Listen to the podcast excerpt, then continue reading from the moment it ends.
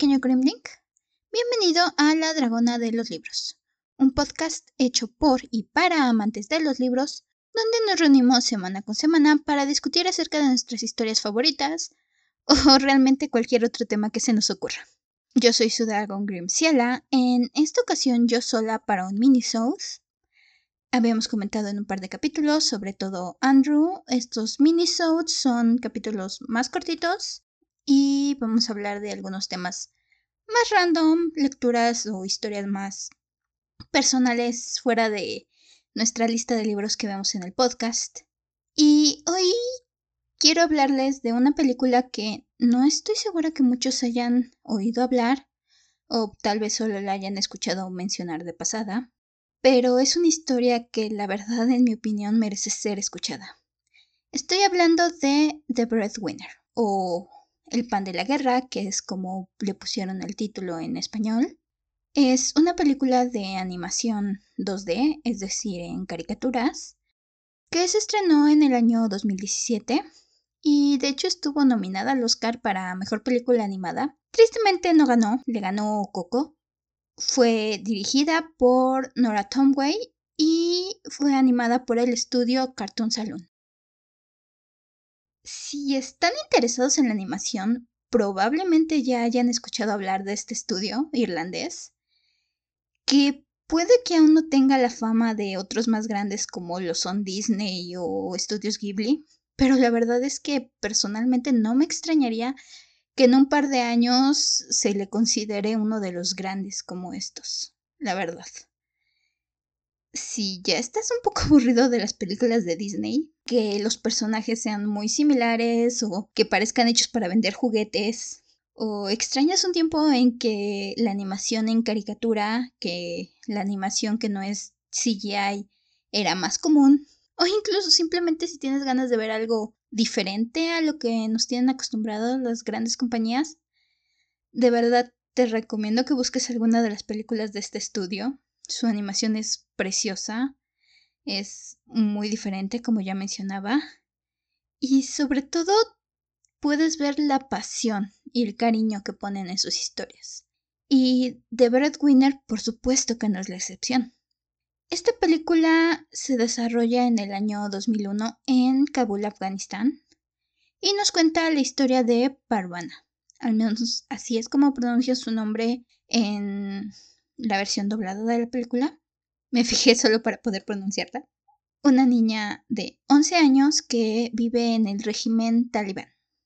Después de que su padre es arrestado, debe hacerse pasar por hombre para sostener a su familia. Y antes de entrar un poco más a detalle a esta historia, quiero hablar de un, de un par de aspectos un poco más técnicos acerca de esta película.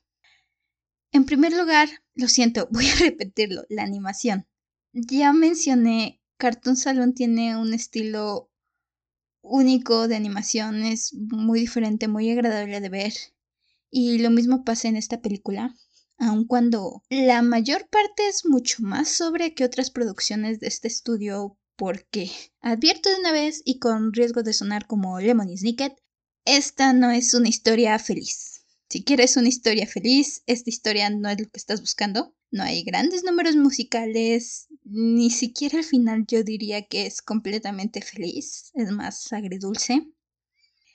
Entonces, ¿estás advertido? Yo avisé desde el principio. Y bueno, en segundo lugar, quiero hablar de la ambientación. Tristemente es extraño que para este lado del mundo, aquí en Occidente, aquí en América, encontremos historias que nos hablen de la vida de Afganistán y otros países de esa zona en Medio Oriente, que no sean narradas desde el punto de vista militar, que no estemos viendo historias de guerra, de directamente los soldados peleando, sobre todo desde el lado de Estados Unidos, es lo más común, o personas externas visitando estos países y siendo atrapados, oprimidos por estas culturas. The Breadwinner no es así.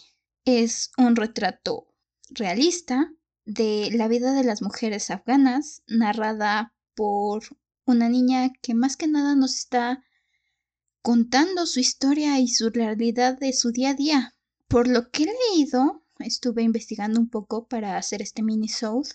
Los encargados de esta película, la verdad es que se tomaron mucho tiempo para hacerle justicia a esta cultura, a estas mujeres, a todas estas personas y tomarse la dedicación para representar los detalles de la forma más verídica posible.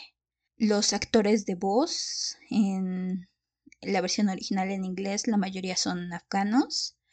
La música incluso está hecha con instrumentos y buscaron artistas de la zona. En algún punto leí en, una entrevista que encontré que colaboraron incluso con el Instituto Nacional de Música de Afganistán, con su coro. Entonces, la verdad es que está muy bien dedicada esta película. Se nota el cariño, se nota el esfuerzo que pusieron en toda esta parte. Y lo que esta película nos presenta es una realidad cruda, pero la película no es violenta, no es de esas películas donde ves la sangre y los horrores de la guerra. No, de eso no se trata. No es política realmente. En ningún momento se intenta decir este bando es bueno, este bando es malo. Ni siquiera decir todos los hombres son malos o todas las personas que tienen esta creencia son malas.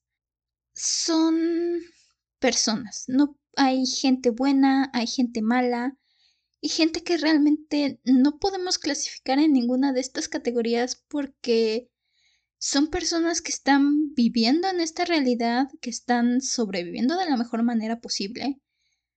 Son seres humanos, no son estereotipos, no son caricaturas, aún para una película animada. Son muy creíbles todos ellos. Incluso los que vemos de pasada, hay gente que ayuda a nuestra protagonista, gente que le pone el pie. Hay gente, hay algo muy parecido a un antagonista que, aunque sí tiene sus encuentros con nuestra protagonista, realmente no toma tanto el papel central. Realmente no es la gran lucha de Parvana contra esta persona es una niña que toma la situación en la que está y va intentando sobrevivir de la mejor manera posible.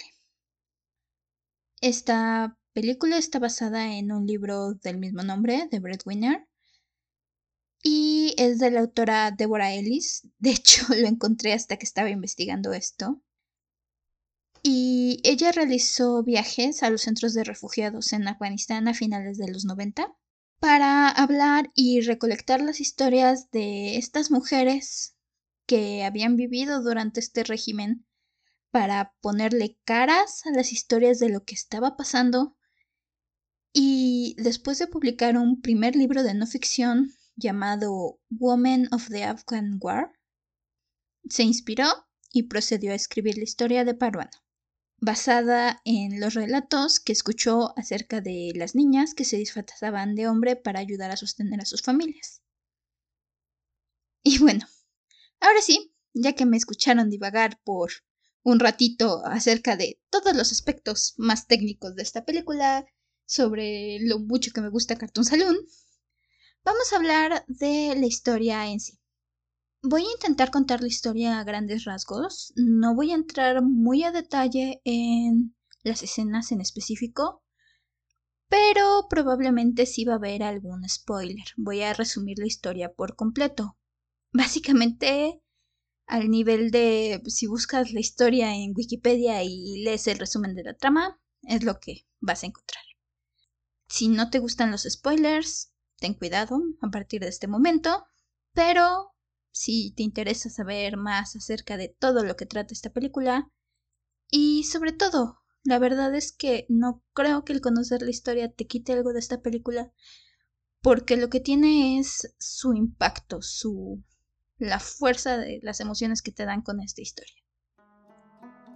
Y si lo imaginamos como una historia, ellas permanecen en nuestros corazones, incluso cuando lo perdemos todo. Nuestro pueblo siempre ha contado historias, desde el principio de los tiempos, cuando éramos Partia y Yorasan.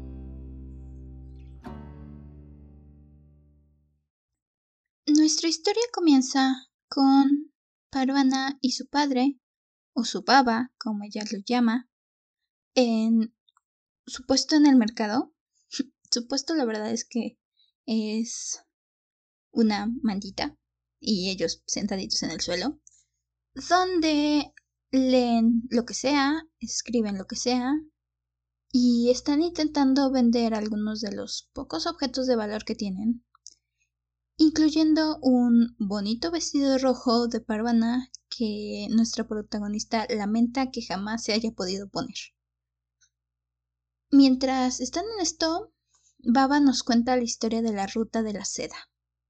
Nos cuenta cómo conoció la paz cuando era niño, cuando los niños iban al colegio y las mujeres a la universidad, y cómo inició este régimen talibán y cómo se prohibió a las mujeres salir de su casa sin un hombre, no llamar la atención y cubrirse por completo.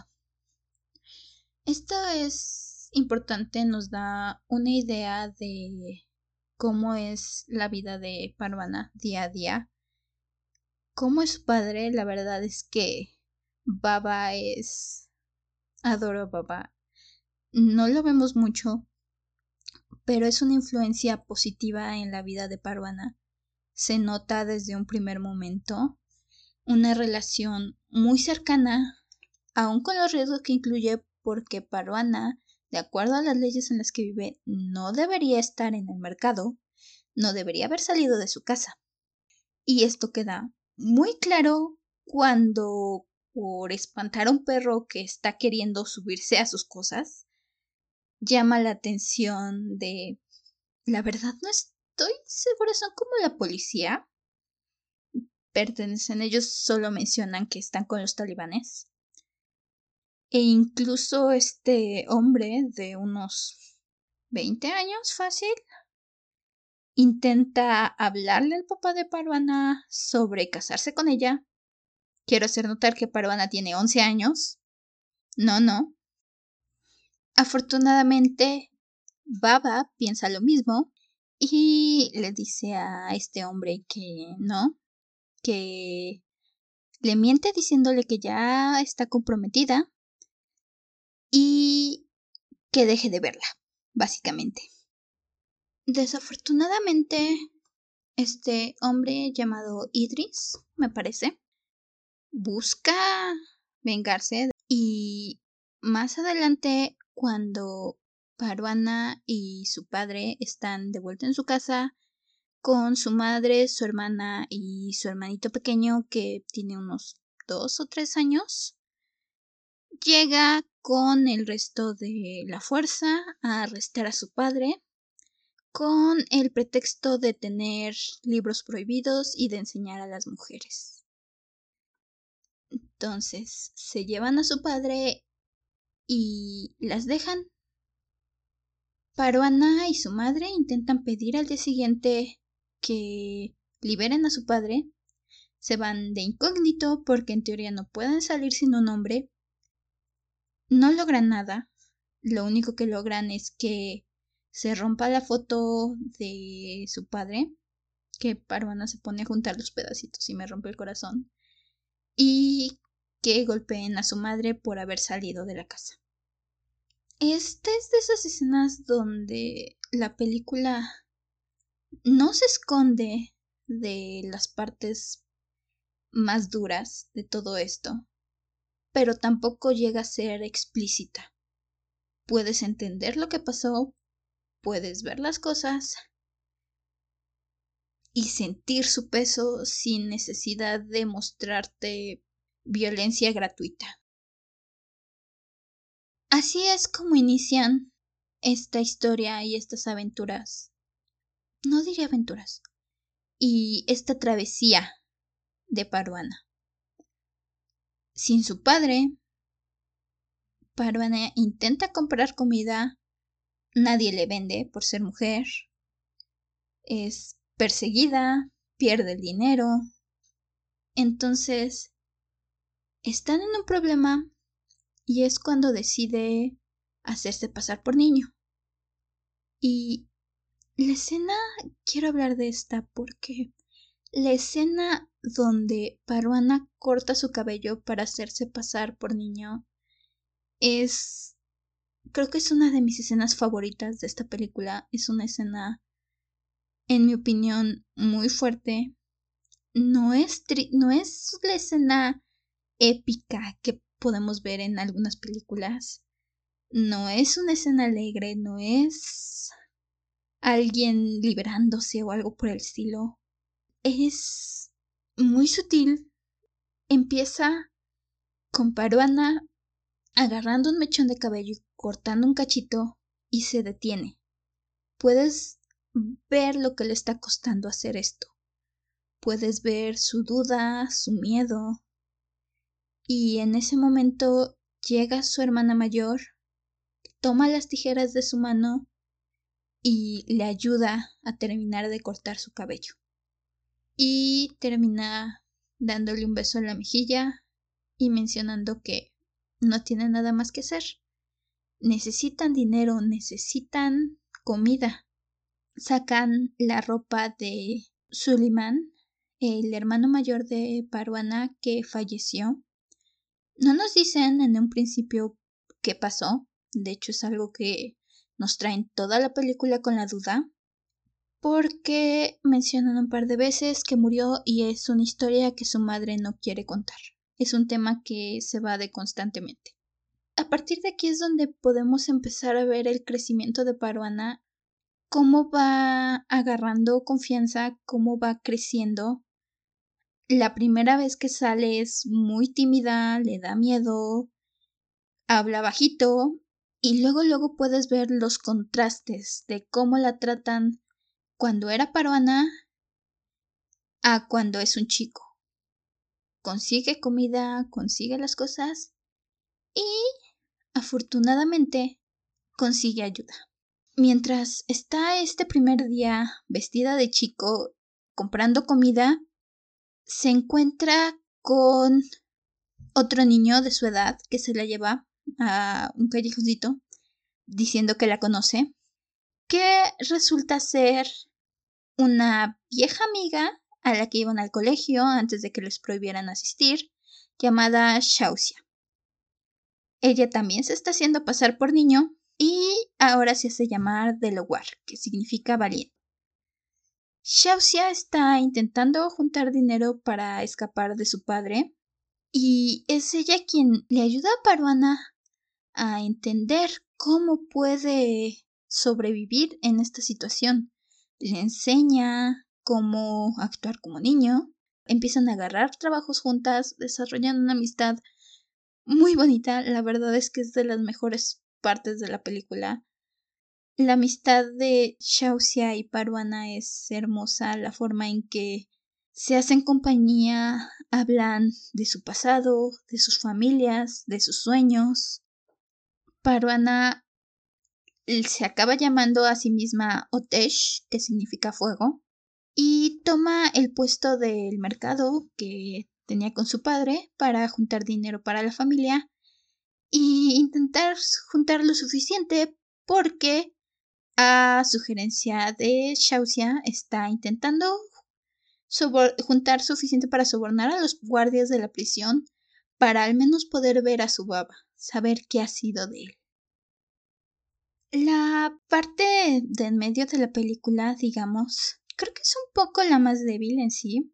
Podemos ver la relación de Parvana y Shausia crecer, podemos verlas aceptar trabajos, podemos escucharlas hablar de sus sueños, de lo que quieren, cómo están tomando las cosas su hermana, su madre, su hermanito menor. Y en medio de todo esto, Parvana conoce a un hombre llamado Razak, quien lleva una carta para que lea al puesto. Y cuando Parvana la lee, la carta le está informando a este hombre que su esposa murió por pisar una mina. Que, este es otro de los puntos que, que hay en esta película.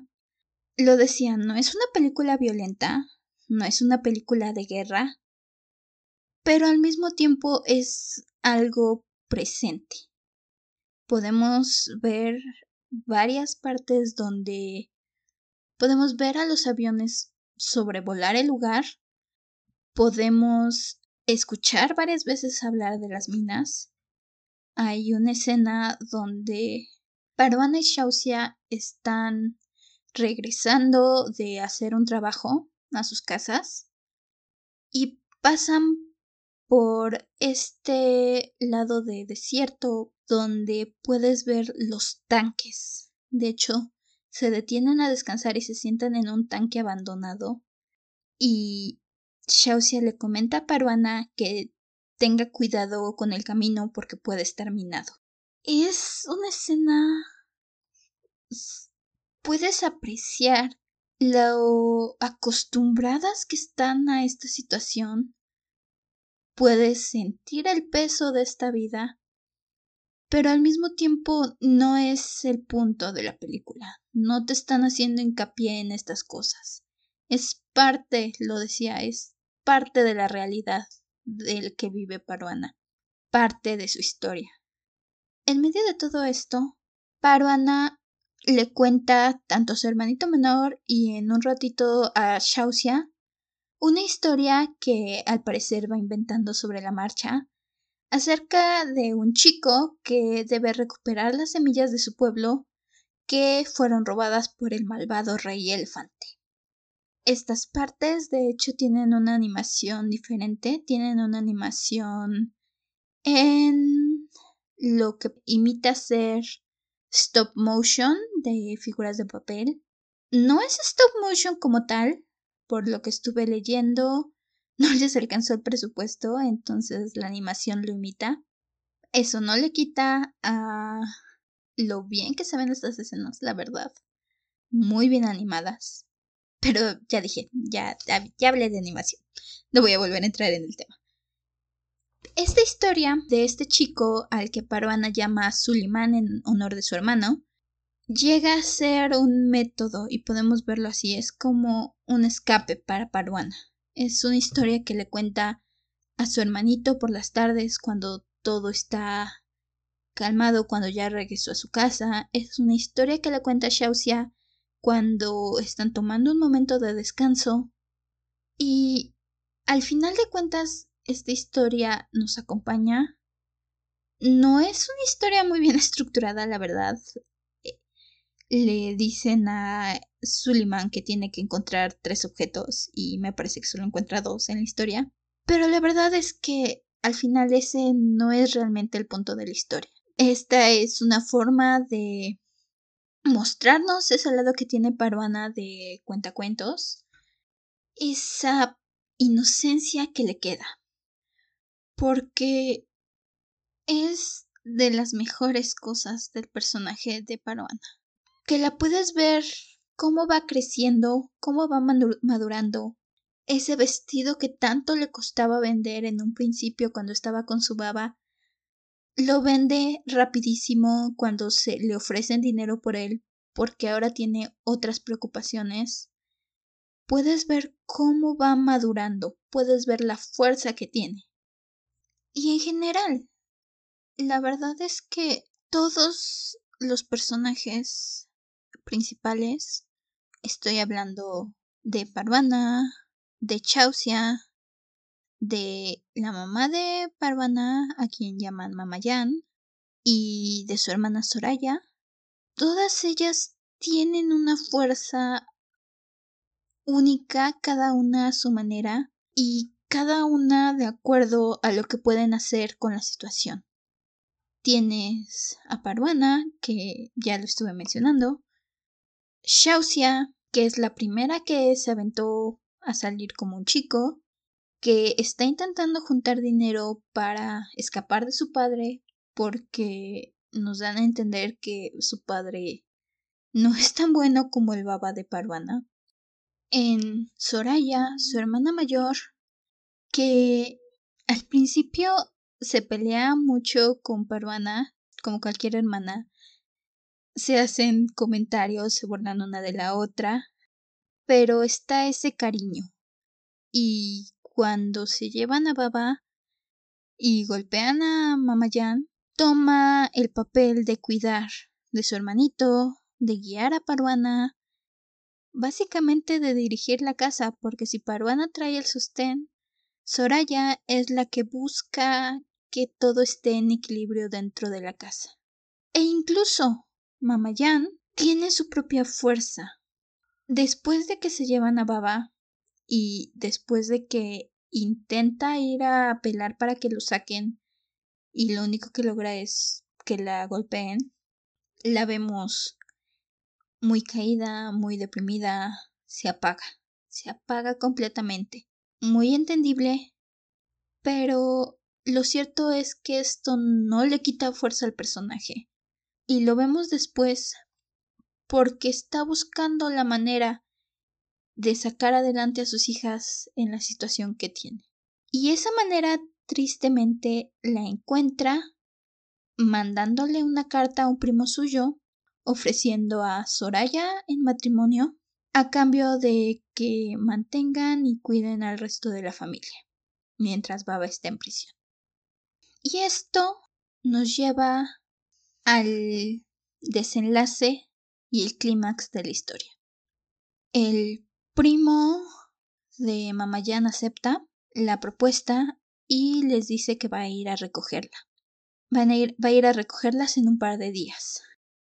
Paruana, al enterarse, decide juntar lo que ha obtenido de dinero para intentar ver a su padre en prisión y decirles a dónde van a estar, porque no puede irse sin decirle a su baba dónde está. Así que al día siguiente se va muy temprano y de camino a la prisión se despide de Shausia. De nuevo, la relación entre Shausia y Paruana es hermosa y esta despedida la verdad es que te duele. Puedes ver lo que le cuesta a Shausia. En un principio está muy dolida. Le comenta a Paruana que es una tontería y que se vaya y que la deje y que disfrute porque Shausia no se quiere quedar sola. Paruana es realmente la única persona en su vida. Y cuando Paruana le ofrece que se vaya con ellas, Shausia se niega.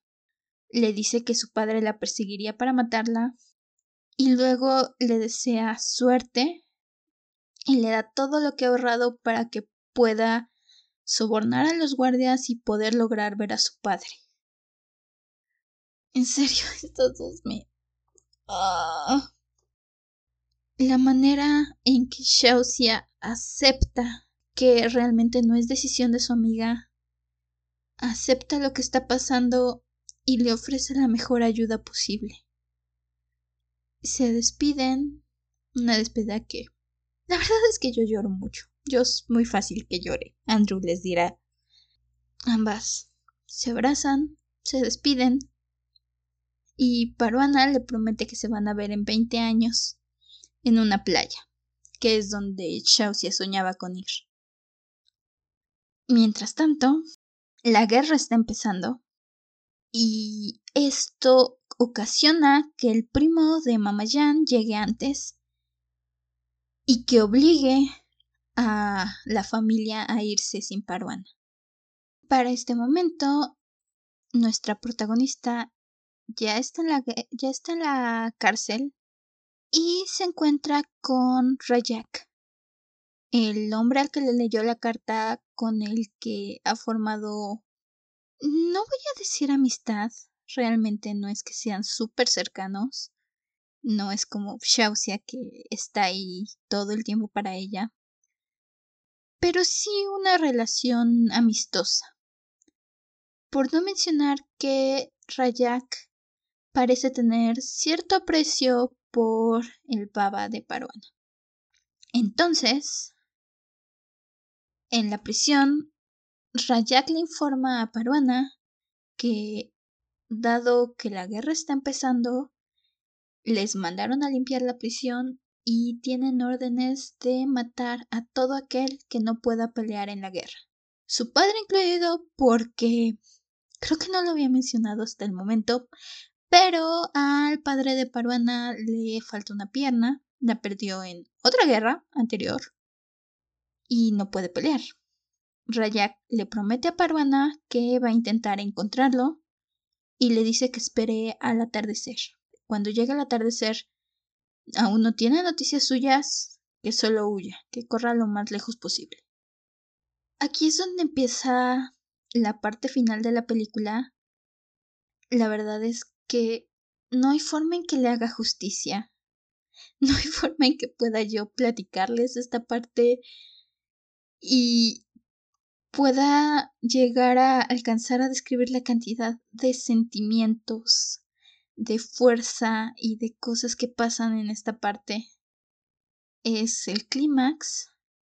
No es una gran batalla. Paruana está asustada, está esperando fuera y entonces empieza a contarse a sí misma el final del cuento de Suleiman y su gran enfrentamiento con el rey elefante. Es aquí donde nos revela lo que pasó con su hermano. Y en esta pelea, la verdad es que acaba el cuento muy abruptamente, pero lo decía. La historia de Suleiman es la forma en que Parwana escapa de su realidad. El cuento de Suleiman es una historia donde todas las acciones buenas tienen una recompensa, donde Suleiman ayuda constantemente a la gente a su alrededor y recibe a cambio ayuda. Los antagonistas en su historia son castigados. Y aquí, esperando noticias de su de su baba, Parvana termina la historia y le da a su hermano el querido personaje que le ha ayudado a sobrellevar toda su travesía, un final feliz, muy improvisado, hablando de risas, baile y alegría, y todas las cosas que es obvio que ella ansía desesperadamente. Entrelazado con esto, podemos ver a Rayak buscando eh, dentro de la prisión al papá de Parvana y al resto de su familia, a Mamayan, Soraya y a su hermanito, viajar en el coche que se descompone a medio camino y cómo Mamayan aprovecha esto para decirle que regresen por su hija y cuando éste se rehúsa, enfrentarse a su primo es... lo decía. Mamayan... Todos... Todas estas protagonistas tienen una fuerza increíble. Y lo podemos ver en la forma en que Mamayan se enfrenta a su primo. Aun cuando éste la amenaza, aun cuando le saca el cuchillo, ella se rehúsa a dejarse, se rehúsa a irse sin su hija. Lo único que está buscando, lo único que ha buscado todo este tiempo es que su familia esté lo más completa que pueda estar y que sean felices logran huir y cuando Parvana termina la historia de su hermano, Razak logra sacar a su padre, débil, herido, casi moribundo, pero vivo, al menos de momento. Y la historia termina con Mamayan y Soraya en el desierto, Parvana llevando a su, a su padre en carretilla por las calles vacías de una nación en guerra, mientras ambos relatan el cuento que nos contaban al principio de esta historia. Somos una tierra cuyo pueblo es el mayor tesoro. Bordeamos imperios en guerra. Una tierra partida por las montañas de Hidukush, quemada por los ojos de los desiertos del norte. Tierra negra de escombros, contra picos de hielo. Somos Auriana, la tierra de los nobles. Alza tus palabras, no tu voz. Es la lluvia la que hace crecer las flores, no el trueno. Lo siento. No sé si logré captar todos los matices que tiene esta historia porque son es una historia que tienes que ver, la verdad. Lo que yo les estoy contando, no lo dije, no puedo hacerle justicia a este final. Es agridulce. La verdad es que encaja con el resto de la historia. No es un final completamente trágico. En teoría, Parvana logró una victoria, logró volverse a reunir con su baba, que era una de sus mayores preocupaciones. Su madre y su hermana tienen tienes la esperanza de que puedan volver a reunirse todos, pero no lo sabes. Esta historia te deja aquí. No sabemos qué va a pasar, si van a lograr reunirse, pero al mismo tiempo te deja con la esperanza. Porque aunque las cosas no están bien, todavía hay oportunidad de que todo mejore. Y en mi opinión es un final que queda perfecto con el resto de la historia. Y bueno, espero que hayas disfrutado de este minisode. Sé que tiendo a divagar, de repente me tardan en llegar las ideas, lo siento. Pero al menos espero que toda mi cháchara, todo este monólogo haya logrado interesarlos en la historia de Parvana. La película está actualmente disponible en Netflix, si quieren verla. Y la verdad es que a mí esta es una historia que se hizo un huequito en mi corazón. La saga de, de Breadwinner, que encontré que existía mientras estaba investigando todos los detalles técnicos para este minisode, definitivamente va a ir a mi lista de lecturas en cuanto logre conseguir los libros tengo que buscarlos. Y no sé, igual en un futuro podría ser otro minisode sobre ellos o incluso hablarlos en el podcast. Díganme, digan, mándenos mensajitos si están interesados. Pueden contactarse con nosotros en nuestra página de Instagram, dragona-de libros podcast, o incluso en nuestro correo, ladragona.delos.libros.gmail.com Estamos atentas a recibir sus comentarios, sus sugerencias sobre este, sobre cualquier otro de los libros que hayamos leído, algo más que quieran platicar, si les están gustando los minisodes, algún tema en específico que quieran que Andrew o yo hablemos. Ahí estamos atentas. Nos encantaría poder escuchar de ustedes. Si te gustó, no olvides dejarnos tu review o tu calificación en tu plataforma de podcast favorita. Estamos en casi todas las plataformas de podcast posibles. Spotify, Apple, Audible, iHeartRadio o en nuestra plataforma de host Podbean. Sus calificaciones nos ayudan a llegar a más personas y que este podcast siga creciendo. Pueden compartir este podcast, escucharlo con su mamá, con su prima, con sus amigas que sepan, o sus amigos que sepan que también les gustan los libros, o tal vez alguien que simplemente le interese escucharnos divagar. Realmente todo eso, como decía, nos ayuda a crecer, nos ayuda a seguir llegando y por supuesto a traer más libros y más temas. Hasta entonces, permanece cómodo y seguro dentro de tu cueva. Nosotros nos veremos en el siguiente episodio. Hasta la próxima luna.